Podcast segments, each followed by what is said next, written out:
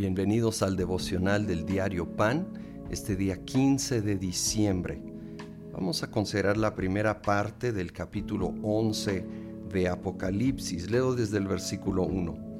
Se me dio una caña que servía para medir y se me ordenó, levántate y mide el templo de Dios y el altar y calcula cuántos pueden adorar allí pero no incluyas el atrio exterior del templo, no lo midas, porque ha sido entregado a las naciones paganas, las cuales pisotearán la ciudad santa durante 42 meses. Por mi parte, yo encargaré a mis dos testigos que, vestidos de luto, profeticen durante 1260 días. Muy bien, pues obviamente hay temas medio complicadas dentro de Apocalipsis y como he dicho con distintas interpretaciones. Aquí está hablando de Jerusalén y está hablando del área del templo y de que hay una parte que se permite que ejércitos foráneos dominen, pero hay una parte protegida y hay, distintas interpretaciones, puede ser esto simbólico de la continua contienda por Jerusalén.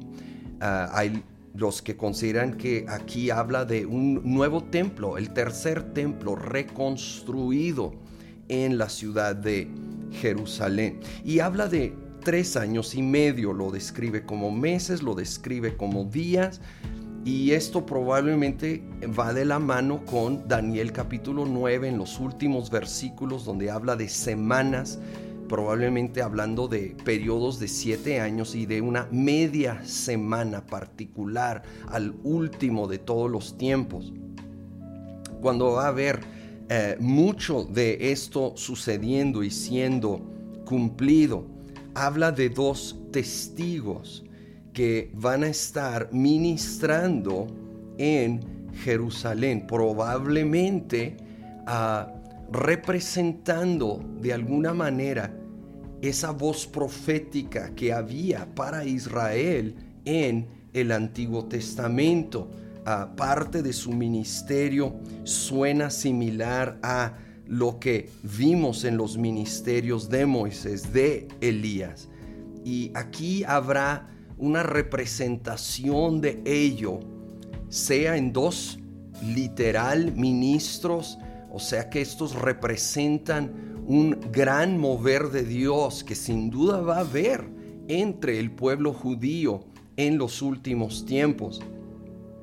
El caso es de que ah, estos dos son asesinados, ¿sí?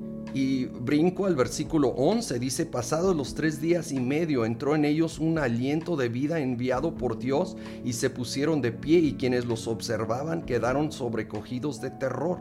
Entonces los dos testigos oyeron una potente voz del cielo que les decía, suban acá, y subieron al cielo en una nube a la vista de sus enemigos.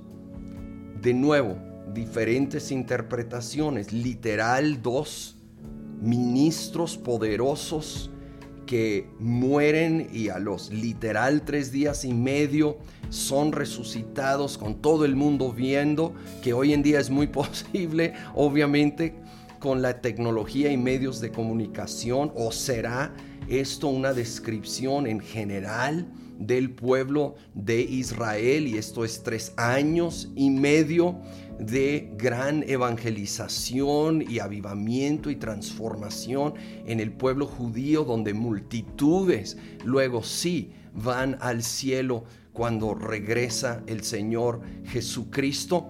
No podemos saber con toda exactitud por tener tanto tanto lenguaje simbólico. Lo que sí podemos saber es que Dios va a estar activo en los últimos tiempos, en el pueblo judío, así como en todo el mundo. Así como va a haber mucha oscuridad y mucho dolor y mucha destrucción, también va a haber mucho avivamiento, mucha evangelización. El mundo va a escuchar de Jesucristo. El Evangelio se va a predicar a todas las naciones y luego vendrá el fin, dijo el Señor Jesucristo.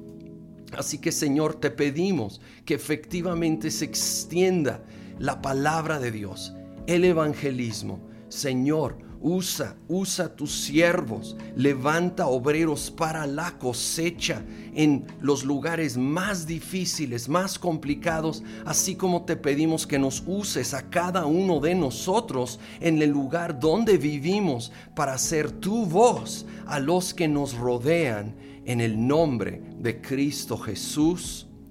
Amén.